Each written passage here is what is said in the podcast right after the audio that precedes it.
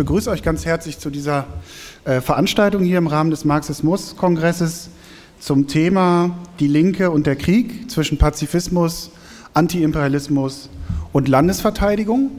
Der Hintergrund ist natürlich schon der, dass, äh, das habt ihr wahrscheinlich auch alle mitbekommen, äh, die Debatten in der Linken äh, nicht erst seit dem Ukraine-Krieg, aber seitdem nochmal verstärkt sozusagen sich entfalten über die Frage, welche Position braucht die Linke in Bezug auf die Außenpolitik, in Bezug auf, die, auf den Krieg. Und ähm, wir haben uns gedacht, dadurch, dass sich jetzt auch viele Fragen entwickelt haben, ne, das Spektrum in der Linken äh, ist ja sehr breit. Es gibt sozusagen, ähm, es gab die letzten Wochen auch Vorstöße an bestimmten, an bestimmten Punkten auch Positionen zu verändern in der Partei Die Linke. Die Linke ist ja 2007 gegründet worden in Opposition zur Militarisierung der deutschen Außenpolitik. Stichwort Afghanistan-Krieg, Stichwort Irakkrieg, Stichwort Waffenlieferung. Ähm, und äh, genau, das ist jetzt aber auch schon wieder 15 Jahre her und seitdem gab es immer wieder mal Debatten und jetzt auch verstärkt und wir wollen einfach dieses Podium hier nutzen, um ein bisschen in den Austausch zu gehen. Ähm, Hintergrund dieser Konstellation, ich sage gleich nochmal was zu den äh, Eingeladenen hier, ist auch, dass man sich jetzt ähm, äh, sozusagen im Rahmen des kommenden Bundesparteitages auf einen Antrag verständigt hat, ähm, der sozusagen ich sag mal, äh, eine Klärung herbeiführen möchte an der Frage, wie hält es die Linke jetzt mit dem aktuellen Krieg in der Ukraine, ähm, also dass sozusagen Sanktionen, äh, aber auch eine Eskalation von der NATO hinsichtlich von Waffenlieferungen abgelehnt wird. Ähm, da hat sich sozusagen ein Kreis von Landesverbänden, also Landesvorsitzenden, Kreisverbänden, äh, einzelnen Aktiven zusammengefunden um da sozusagen, ich sag mal, dem ein bisschen was entgegenzusetzen, ähm, dass eben versucht werden soll, die Antikriegsposition in der Linken zu schleifen. Das so ein bisschen zum Hintergrund. Äh, aber wie gesagt, wir haben es ein bisschen allgemeiner überschrieben, die Überschrift, weshalb eben auch die Referierenden, die jetzt gleich sprechen werden, auch ein bisschen zu ihren spezielleren Themen was sagen werden, aber natürlich auch der große Bogen geschlagen werden soll. Ich bin selbst äh, Hannes Dräger, ich bin aktiv in der Linken in Düsseldorf und äh, hier links von mir sitzt Ralf Krämer. Ralf Krämer ist ähm, Bundessprecher, äh, Mitglied im Bundessprecherinnenrat der Sozialistischen Linken. Das ist eine Strömung innerhalb der Linken. Herzlich willkommen, Ralf.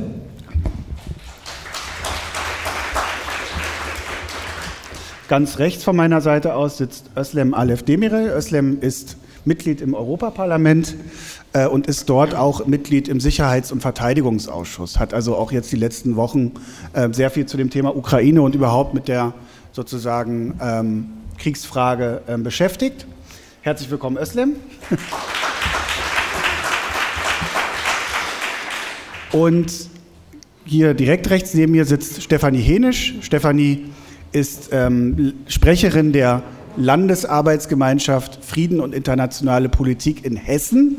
Klingt sehr hochtrabig, sage ich jetzt mal, aber im Prinzip ist das schon eher sozusagen eine Basisvernetzung von Leuten, die aus verschiedenen Städten zusammenkommen in Hessen, um die Fragen zu diskutieren, ähm, wie können wir in Deutschland sozusagen Antikriegspositionen und auch in der linken Antikriegspositionen stark machen. Herzlich willkommen, Stefanie. Genau, und wir fangen jetzt erstmal an mit sozusagen so Eingangsstatements, wo es vielleicht dann nochmal die Möglichkeit gibt, kurz auf diesem Podium auf den anderen oder auf die andere zu reagieren. Und ich würde jetzt erstmal Ralf das Wort geben. Ja, hallo, liebe Kolleginnen und Kollegen oder Genossinnen und Genossen. Ich bin ja schon vorgestellt worden. Ich will die sozialistische Linke kurz noch empfehlen, als sozusagen eine marxistisch fundierte Strömung, die sich aber um, sag ich mal, äh, auch realistische und äh, rationale Positionen bemüht, mehr dazu im Internet und auf Facebook. Ich war vor allem aber auch damals 2010, äh, 2011 in der Programmkommission, die das Erfurter Grundsatzprogramm der Linken erarbeitet hat. Und ich will deshalb damit anfangen, äh, äh, mal grundsätzlich was zu sagen zum Thema Linke, Pazifismus, Landesverteidigung, Krieg und was sind eigentlich die Positionen, die die Partei dazu entwickelt hat damals und die aus meiner Sicht weiterhin gültig sind. Und zunächst mal vielleicht zum Stichwort Pazifismus. Das ist ja eine Position, die letzte Zeit angegriffen wird. Äh, und ähm, irgendein Schwachkopf hat von Lumpenpazifismus geredet, äh, wenn man sich irgendwie gegen militärische Unterstützung äh, der Ukraine wendet. Also erstens mal ähm, die Linke als Partei und die meisten Linken verstehen sich, glaube ich, nicht unbedingt als Pazifisten. Äh, das heißt als Menschen, die grundsätzlich Gewalt ablehnen, die auch Gewalt dann ablehnen, wenn sie angegriffen werden. Aber ich finde, insgesamt ist das eine sehr ehrenwerte Haltung und es gibt in dieser Welt nicht zu viel, sondern viel zu wenig Pazifismus als erstes. Äh, das Zweite ist aber tatsächlich, wie gesagt, die Linke als Partei versteht sich nicht als pazifistisch, sondern als eine Partei, die Krieg und Gewalt ablehnt, vermeiden, verhindern will, Kriege beenden will, so schnell wie möglich, aber die nicht in Frage stellt grundsätzlich das Recht, äh, dass sich Angegriffene auch verteidigen. Äh, und das betrifft dann eben auch Staaten und das heißt dann auch, dass äh, sie nicht grundsätzlich sich bisher dagegen ausgesprochen hat, dass Staaten auch Streitkräfte haben, die aber dann strikt diesem Zweck der Landesverteidigung dienen sollen. Ähm, und das drückt sich aus im Grundsatzprogramm der Linken, das aus meiner Sicht eben überhaupt nicht überholt ist. Gerade auch diese Teile äh, könnten, finde ich, äh, unverhindert so stehen bleiben, sind auch sehr grundsätzlich formuliert. Äh, die Linke als internationalistische Friedenspartei, die für Gewaltfreiheit eintritt, sowohl im Innern von Gesellschaften als auch zwischen Staaten und für einen gerechten Frieden, was natürlich einschließt das Bemühen um Einhaltung von Menschenrechten äh, in allen Ländern, wobei Menschenrechte auch soziale Menschenrechte sind. Also es geht eben sehr wichtig auch um Kampf gegen Armut, gegen Unterentwicklung, ähm, ja, gegen Sterben und Leiden aus all diesen Gründen und nicht nur um politische Menschenrechte, die natürlich auch. Ähm, ein wichtiger Punkt ist dann Abrüstung und strukturelle Nichtangriffsfähigkeit der Bundeswehr steht im Programm. Das heißt, die Linke setzt darauf, auf einen internationalen Prozess der Abrüstung und Rüstungskontrolle, dass möglichst in allen Ländern die Militärpotenziale abgebaut werden und nicht wie jetzt aufgebaut und hochgerüstet wird weiterhin. Ähm, sie sagt aber an der Stelle zunächst zur Bundeswehr nicht, wir wollen sie gleich abschaffen, sondern sie soll eben auch abgerüstet werden. Sie soll vor allem so umgebaut werden, dass sie nur noch zur Verteidigung fähig ist. Wir wenden uns gegen diese ganzen internationalen Einsätze. Real ist das Gegenteil ja passiert in den letzten Jahrzehnten. Die Bundeswehr wurde zu einer Armee umgebaut, die weltweit zu Interventionen fähig ist, wenn auch in begrenztem Umfang. Und teilweise wurden sozusagen die ähm, Landesverteidigungsfragen eher vernachlässigt. Ähm, und die Forderung ist dann, ähm, dass natürlich perspektivisch am besten anzustreben ist, eine Welt ohne Militär und ohne Waffen. Und das wird natürlich auch heißen, ohne Bundeswehr. Und für Deutschland jedenfalls äh, Verzicht auf Atomwaffen, ausländische Militärstützpunkte sollten geschlossen werden, Militär sollte hier abgezogen werden. Und ähm, dann stellt sich die Frage der deutschen Einbindung in die NATO wo ein Satz vorkommt, der viel diskutiert worden ist letzte Zeit, den ich aber weiterhin richtig finde, nämlich die Linke fordert die Auflösung der NATO und fordert ihre Ersetzung durch ein kollektives internationales Sicherheitssystem in Europa unter Beteiligung Russlands, ähnlich wie es die OSZE vielleicht als Grundlage ja schon gibt und das eben ganz Europa umfassen soll. Und dann ist auch logisch, dass Russland dazugehört und eingebunden werden soll. Und dieses soll aber das Ziel haben, nicht sozusagen als Militärbündnis gegen andere, sondern zur Konfliktlösung intern und zur weiteren Abrüstung als Ziel. Und konkret heißt es jetzt, dass sozusagen die Linke im Unterschied zu vielem, was erzählt wird, steht im Programm nicht, dass die Linke jetzt fordert, Deutschland soll aus der NATO austreten. Äh, sondern es steht dieses Ziel drin und es steht aber drin, die Linke setzt sich dafür ein, dass die Bundeswehr aus der militärischen Integration der NATO rausgenommen wird, sozusagen dem Oberbefehl der NATO entzogen wird. Ähm, und äh, dass natürlich alle Bundeswehreinsätze im Ausland beendet werden.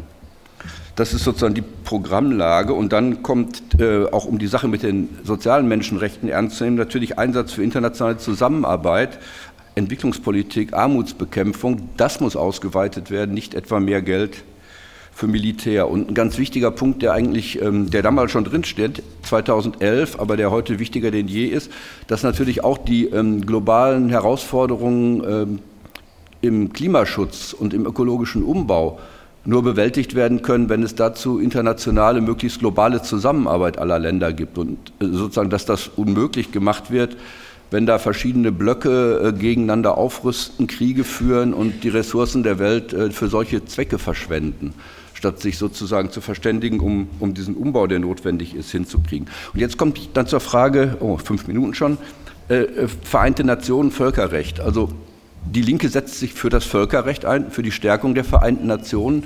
Da ist aber, glaube ich, wichtig, erstmal zu gucken, was der Kernpunkt, der auch in der UN-Charta steht. Und da steht, ich lese kurz vor, die Organisation beruht auf dem Grundsatz der souveränen Gleichheit aller ihrer Mitglieder. Jeder Staat hat das Recht, seine politische, gesellschaftliche, wirtschaftliche und kulturelle Ordnung frei zu wählen und zu entwickeln. Und dann der Kernpunkt, alle Mitglieder unterlassen in ihren internationalen Beziehungen jede gegen die territoriale Unversehrtheit oder politische Unabhängigkeit eines Staates gerichtete Androhung oder Anwendung von Gewalt also Gewaltverzicht als Hauptprinzip. Und ähm, das heißt, es gibt davon Ausnahmen und diese Ausnahmen sind das Recht auf Selbstverteidigung gegen einen bewaffneten Angriff. Ähm, und wenn der UN-Sicherheitsrat irgendwie beschließt, dass irgendwo was passieren muss, ähm, was im Moment aber kaum wahrscheinlich ist, weil der muss ja einstimmig solche Fragen entscheiden, beziehungsweise es darf kein Veto geben.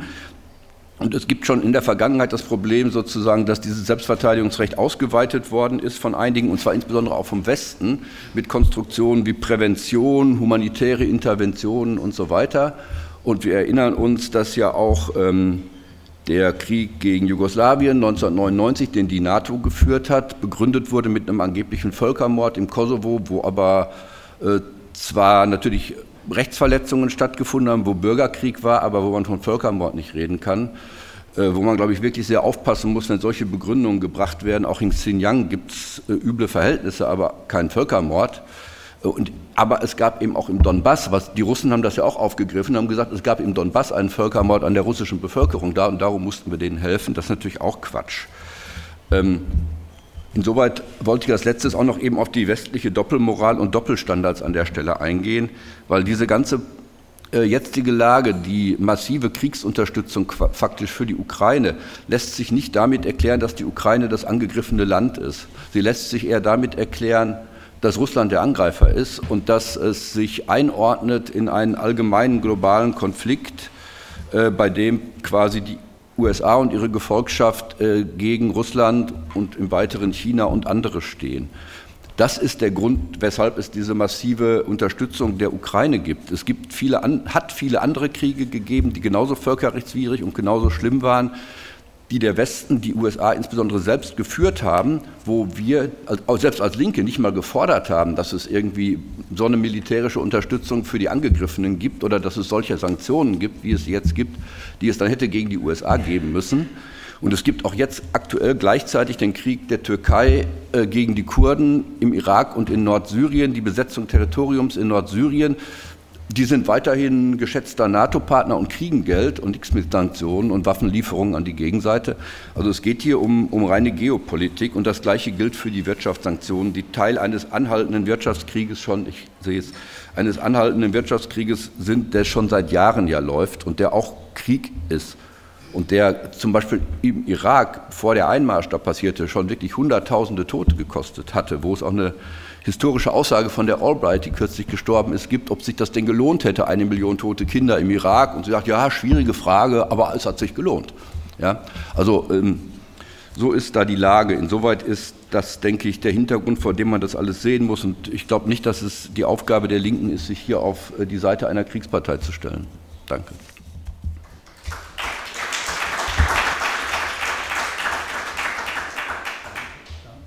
Danke, Ralf. Dann gebe ich jetzt weiter an Özlem.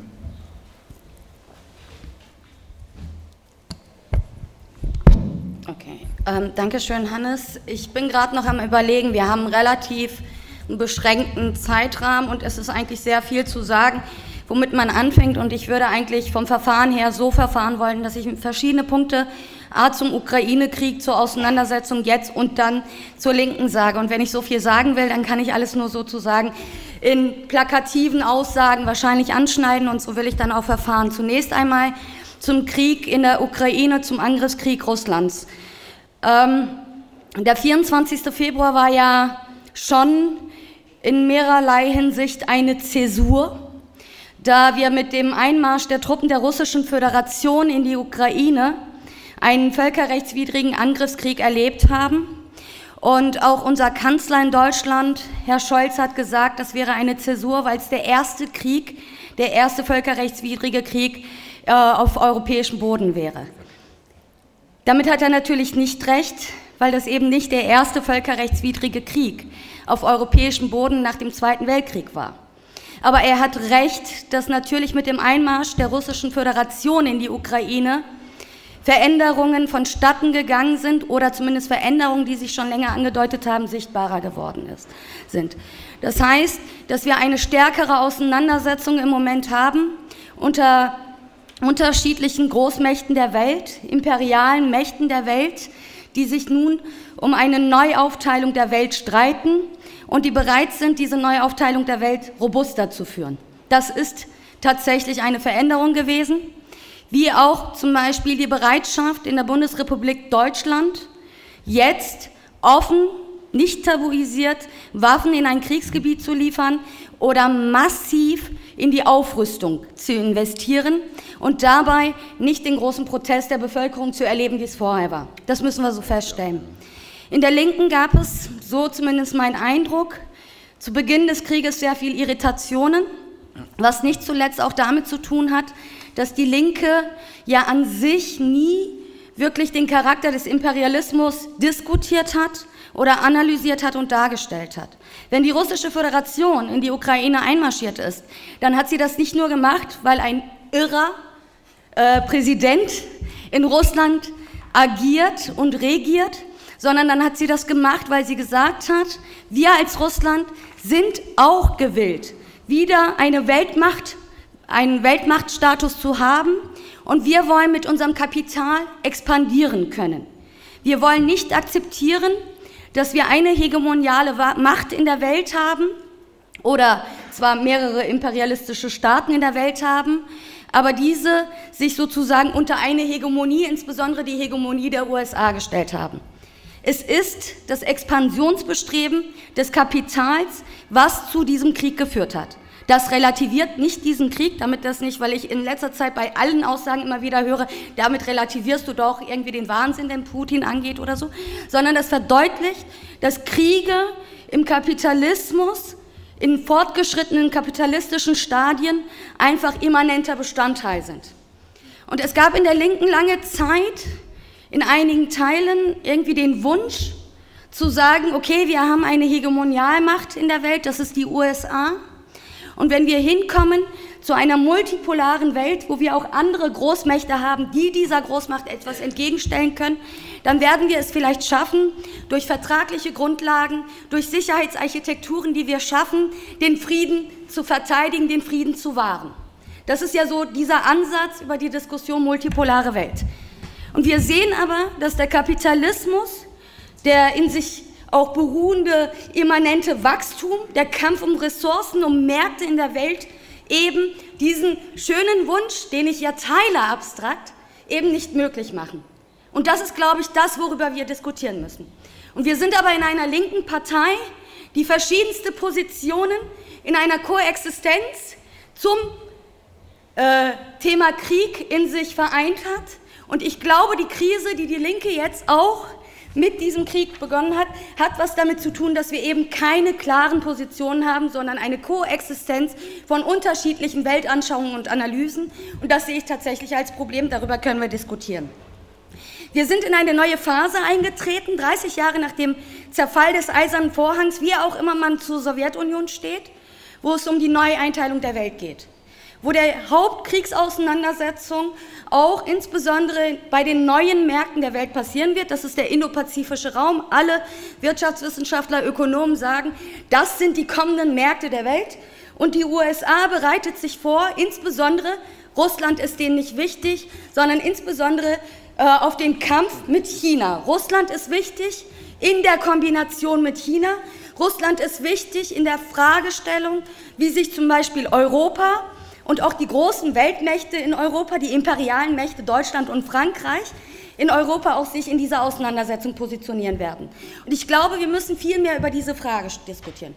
Und wenn wir genau darüber diskutieren und sagen, es ist systemimmanent, was wir dort sehen, Und das ist aber so systemimmanent, dass große Kapitalfraktionen ihre Interessen durchsetzen, aber im Kern die arbeitende Bevölkerung, die, das einfache Volk, die bis hin, die, äh, hin zu den oberen Mittelschichten vom Krieg leiden, unter einem Krieg leiden, dass sie sterben, dass sie bluten dafür, dass sie zahlen dafür, nicht nur in Russland, sondern auch zum Beispiel in Europa und weltweit, dann ist die Frage, die ich mir stelle, was ist das, womit die Linke auf diesen Krieg und auf die Kriege insgesamt reagieren muss. Und das ist meines Erachtens eine klare Perspektive, ausgehend vom Klassenstandpunkt, eine klare Perspektive ausgehend auch sozusagen im Mittelpunkt die Arbeiterinnenklasse, die aber bis in die breiten Bevölkerungsteile hinein, in die breiten Vollschichten hinein argumentieren können muss.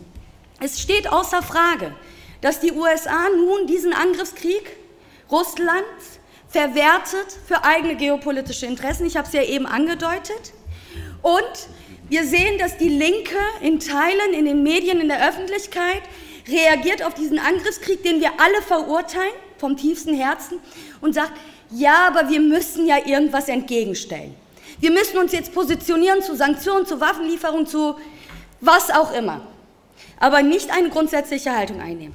Und der verzweifelste Versuch, den ich sehe auf diesen Krieg, ist der Versuch, der irgendwie vielleicht im Moment sehr präsent ist in den Medien, nicht nur von Jan von Aken, aber auch insbesondere von Jan von Aken vertreten wird, zu sagen, wir müssen ja Russland was entgegenstellen.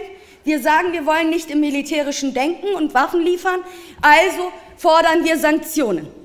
Diese Sanktionen, jetzt auch eine Einschränkung meinerseits, ich habe kein Problem damit, wenn man das Expansionsbestreben des Kapitals, egal ob russischen, deutschen oder US-Kapitals, versucht zu beschränken und einzudämmen. Doch diese Sanktionen wirken sich wiederum auch so aus, dass die Klasse hier und das einfache Volk hier in Europa und weltweit leidet. Die Hungersnöte steigen. Und wir sehen selbst in der Argumentation der Auswirkungen der Inflation und Sanktionen und der Hungersnöte, dass dort sogar argumentativ von den unterschiedlichen Seiten also Russland auf der einen Seite und im Westen auf der anderen Seite, was auch nicht ein monolithischer Block ist, genau das benutzt wird, welche Seite denn dafür schuld ist, dass diese Preise steigen. Und um ehrlich zu sein, ist es mir relativ egal an dieser Stelle, welche Seite denn schuld ist, dass die Preise steigen. Fakt ist, dass die Menschen in der Ukraine bluten, mit ihrem Blut diesen Krieg bezahlen und die Völker weltweit durch existenzielle Not diesen Krieg bezahlen. Und deshalb ist meine erste Forderung an dieser Stelle, dass dieser Krieg so schnell wie möglich aufhören möchte. Nicht, weil ich irgendeine Illusion an die NATO oder an Russland oder deren Verhandlungswillen habe, sondern weil ich aus der Perspektive der Völker für den Frieden argumentiere. Wissentlich, dass ich weiß, dass in den nächsten Jahren wir nicht in einer friedlicheren Welt leben werden, sondern in einer viel stärker polarisierten und auch kriegerischen Welt leben werden. Sind das zwölf Minuten schon? 8,3 Minuten. 8,3 Minuten. 8, okay, da muss ich ein bisschen schneller vorangehen. Aber das ist genau das Wichtige. Und ich habe auch gesehen, dass es eine Irritation zum Beispiel auch gibt oder die Aussagen gibt, die Grünen sind doch aktuell der größte Kriegstreiber. Und ja, wenn man sich anguckt, was Annalena Baerbock in diesem Krieg sagt, dann würde ich sagen, ist das auch bestätigt. Aber auch wenn ich das bewerte, wie die Grünen agieren, bewerte ich das zum Beispiel aus dem Klassenstandpunkt heraus.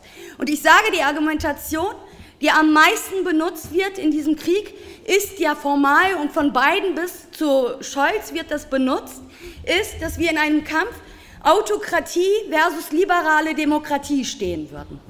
Und die Reaktion der Medienschaffenden, der Grünen, ist eben dieses Bewusstsein genau aus dieser Argumentation heraus, das Kleinbürgertum ist in einer liberalen Demokratie etwas, es kann hochgehen, es kann sozusagen seinen Platz einnehmen, politischen Einfluss erfüllen, aber in einer Autokratie ist das Kleinbürgertum mehr oder weniger mit verdammt, sozusagen mit den unteren Schichten eins zu sein. Und es ist diese Reaktion. Und gleichzeitig ist es aber so, dass natürlich die Militarisierungstendenzen, der Krieg, niemals, niemals die liberale, liberale Demokratie stärken wird, den Liberalismus stärken wird, sondern eher das Gegenteil immer vonstatten gehen wird. Und deshalb ist es auch eine Pflicht aus der Klassenperspektive, wie gesagt, ohne Wenn und Aber, ich bin da ziemlich klar, Die Arbeiterinnenklasse muss deshalb versuchen, auch ihr Bündnis gegen diesen Krieg bis in die breiten Teile der Bevölkerung reinzuschaffen. Dazu zählt natürlich ganz vorneweg auch das Kleinbürgertum, wo wir genau argumentieren können müssen, dass es eben auch ihre Rolle und die liberale Demokratie nicht stärken wird, wenn es so weitergeht. Wir haben finde ich als Linke eine Koexistenz auch an verschiedenen Positionen wie den Pazifismus. Wir haben die Diskussion, was Verteidigung, was Nichtverteidigung ist, eine abstrakte oder eine konkrete antimilitaristische Haltung. Ich begrüße all diese Haltungen sehr. Aber ich glaube, dass wir teilweise im Moment in einer polarisierteren Welt sind, wo eben diese Koexistenzen an sich, und vielleicht erklärt es auch an anderer Stelle, die Krise der Linken, nicht mehr so, wie sie sind, funktionieren können, weil wir gezwungen sind, klarere Stellung zu beziehen. Klarere und kompromisslosere Stellung zu beziehen. Und das ist die Herausforderung, vor der wir stehen, weil wir eben wissen, dass wir auch in eine kriegerische Zeit kommen. Und es ist auch die Herausforderung, vor der wir stehen in Deutschland, deutlich zu machen, dass auch der deutsche Imperialismus, und wir reden von einem imperialen Staat, eben auch eigene Interessen durchsetzt, die aber weder im Interesse der Bevölkerung in Deutschland noch im Interesse der Bevölkerung weltweit ist. Und dass dieser Imperialismus in Deutschland nun militarisierter auftreten wird, dass wir das ablehnen und dass wir auch sozusagen keine Illusion in die Europäische Union haben, die so, äh, sich in diesem Krieg scheinbar als Werteunion äh, positioniert. Mein letzter Satz, weil ich zum Schluss kommen muss. Ich bin sehr stark dafür, dass wir als Linke versuchen, uns nicht nur in den kleinen Fragen, sind wir dafür, dagegen, das oder jenes, zu verlieren, sondern deutlich zu machen, was auch Teil der Arbeiterinnengeschichte war, nämlich zu sagen, äh, aus den USA gibt es dieses Schlagwort Rich Man's War, Poor Man's Blood. Rich Man's War, Poor Man's Fight. Und das ist genau die einzige Perspektive, die ich sehe, wie wir als Linke geschlossen oder stärker in die Bevölkerung reinwirken können und eben nicht zulassen, wie die verschiedenen Imperialismen im Moment die Unsicherheit in der Bevölkerung ausnutzen.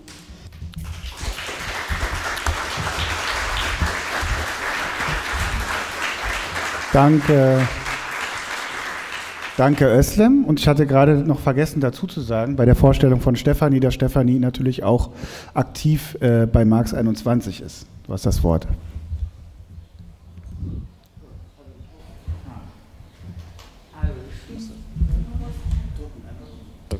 Okay, jetzt ja.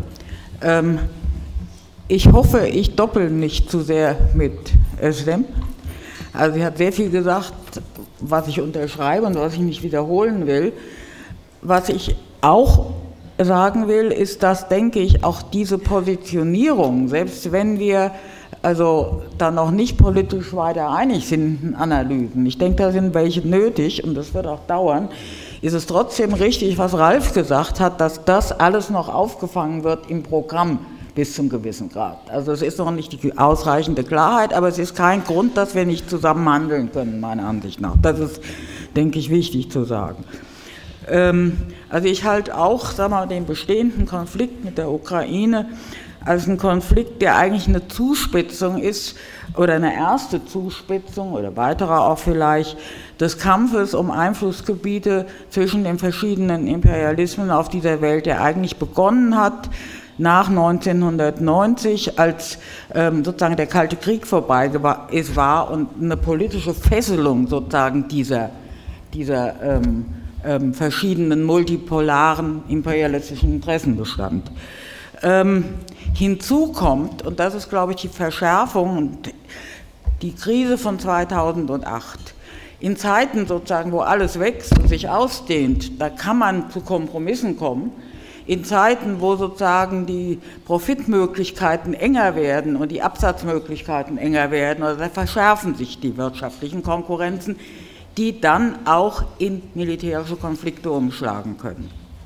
Da ich jemand bin, der also, wie gesagt, nicht so die Programme bestimmt, oder da diskutiere ich auch mit, aber ich bin immer sozusagen in der Situation, ich muss auf der Straße auch sozusagen meine Position rüberbringen ist für mich deshalb bei der Ukraine-Frage ist doch, das sind zwei Sachen doch erstmal erstaunlich, dass eine ganze Menge Leute in Westdeutschland zumindest plötzlich sagen, ja, wir brauchen die NATO und sich immer mehr Leute für die Bundeswehr wählen. Also das hatten wir ja mal, also war ja schon mal besser, also würde ich sagen, nicht zuletzt auch durch die Kampagnen der Linken gegen Afghanistan-Krieg und die Auslandseinsätze. Und gegenwärtig erleben wir, also sagen wir mal, einen weiteren Militarisierungsschub der Außenpolitik. Ähm, ich finde, wichtig ist, oder was der Ukraine-Krieg sozusagen hergestellt hat, das war, er hat die Frage der Verteidigung wieder in den Mittelpunkt gerückt. In Afghanistan rennt irgendeine Bundeswehr rum und das ist weit weg. Aber sagen wir mal, Ukraine ist tatsächlich näher und es war ein Angriffskrieg. Es wird auch darauf hingewiesen, und ich denke, da haben die Leute auch Angst, in den baltischen Staaten, dass die Angst haben vor einem, also einem Überfall. Ich sehe das nicht gegenwärtig, das ist was anderes, aber dass da Ängste entstehen, ist nachvollziehbar. Und in Deutschland ist sozusagen die Frage aufgeworfen, ja, verteidigen. Wir müssen uns doch verteidigen und wie machen wir das? Sozusagen erfahrungsgemäß steht das immer mit der NATO im Zusammenhang. Die Frage ist jetzt, wie ist das mit der Ukraine? Das ist ja auch sozusagen diese Solidarität, die da gezeigt werden soll. Die verteidigen sich auch. Und was in der Ukraine tatsächlich zunächst etwas stattfindet, ist nicht nur ein Krieg, der sozusagen von der herrschenden Klasse befohlen wurde, sondern es ist auch ein Teil Volkskrieg. Die Leute wollen sich wirklich verteidigen. Ja? Also das muss man, muss man wirklich sehen. Also ich war also auch, sagen wir mal, als der Zelensky fand ich war ziemlich geschickt, also alle Leute hatten Molotow-Cocktails ähm, basteln lassen, das fand ich, also war erstmal ein Schritt sozusagen auch die Leute mit einzubeziehen, zu sagen, das ist euer Krieg. Aber die Frage ist, ist es das wirklich?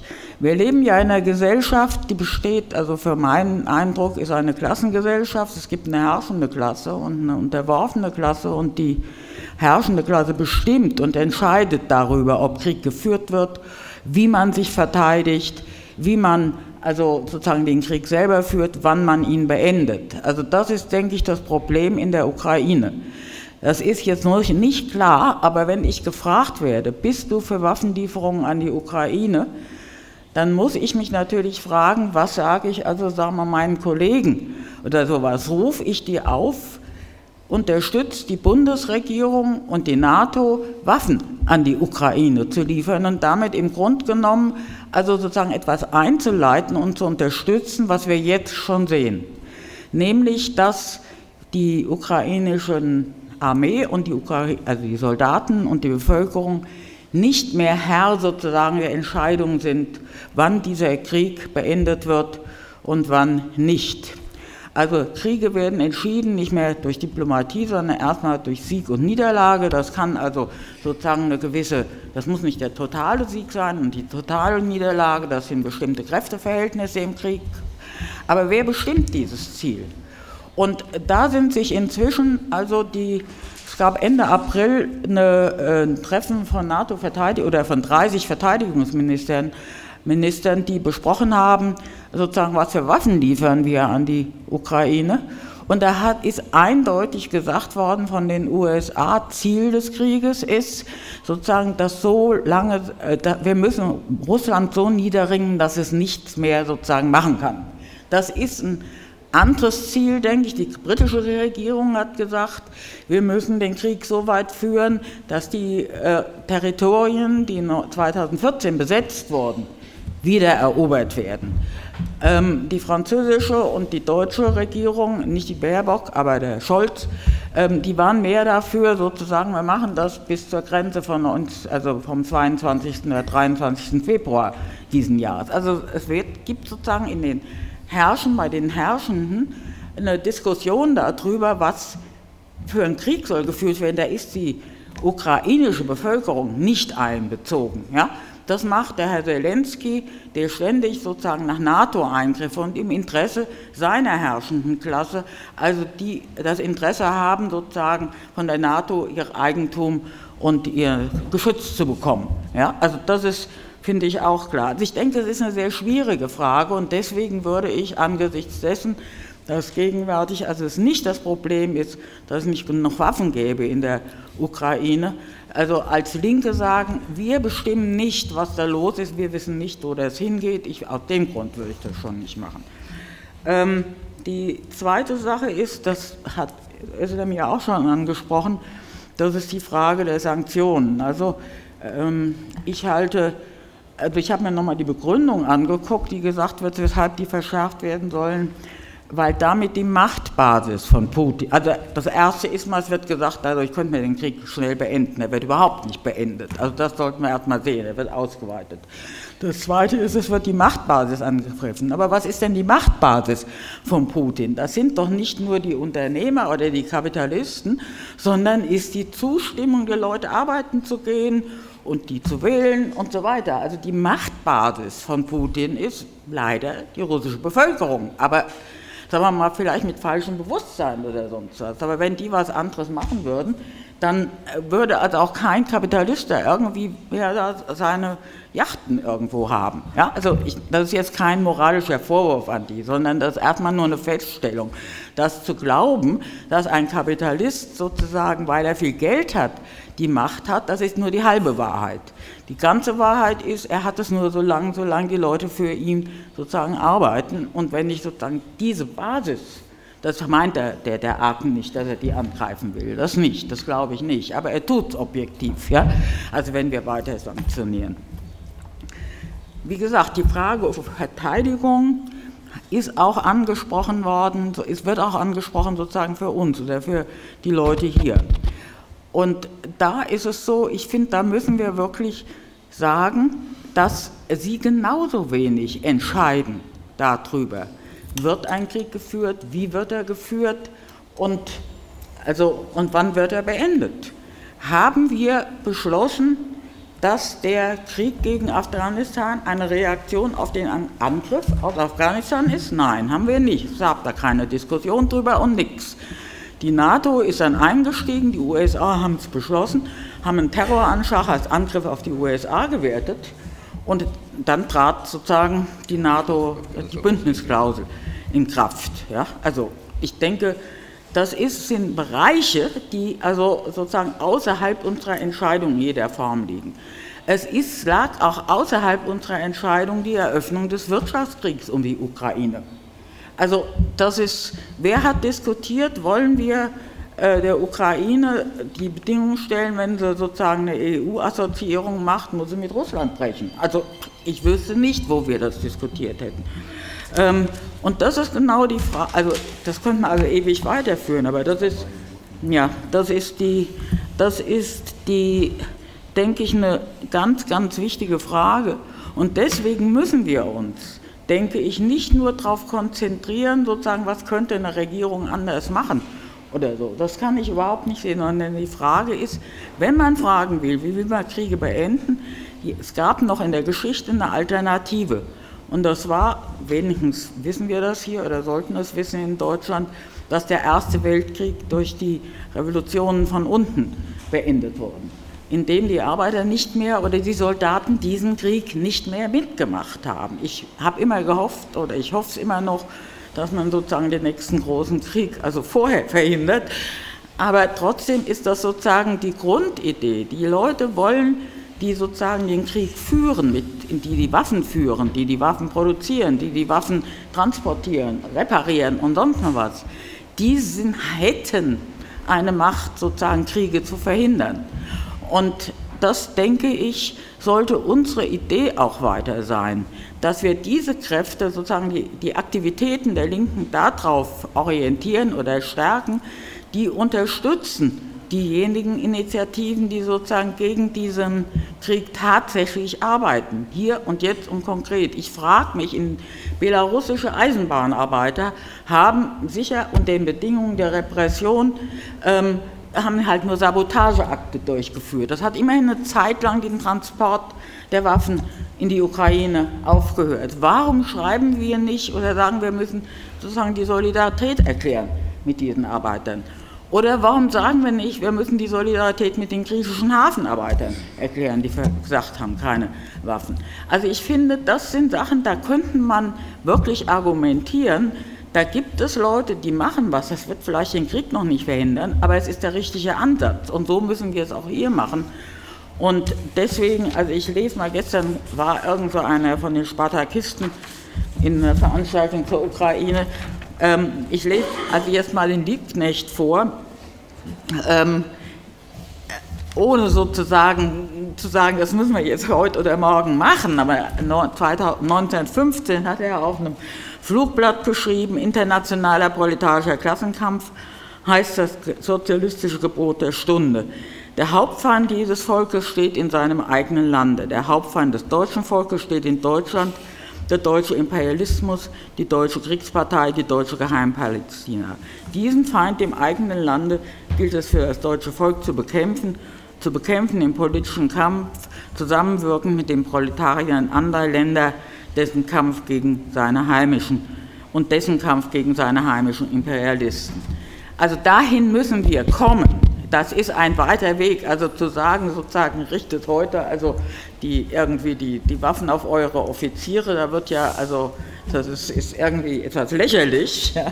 Aber trotzdem ist der Grundgedanke, dass Arbeiter nicht auf Arbeiter schießen sollen, dass sie nicht, dass sie die Macht sein könnten, die sozusagen verhindern, dass also dieser Kapitalismus sozusagen immer wieder Kriege produziert. Ja.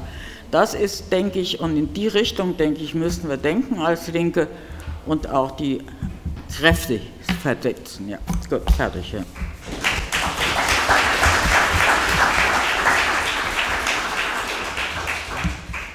Danke, Stefanie. Und wir hatten vorher in der Runde vereinbart, dass wir jedem Redner und Rednerin ein Zeitkonto von zwölf Minuten geben. Und der Einzige in der Runde, der jetzt das Zeitkonto noch nicht aufgebraucht hat, ist der Ralf. Und der Ralf wird sicher noch mal gern zwei Minuten darauf antworten. Und dann gehen wir in die Diskussion.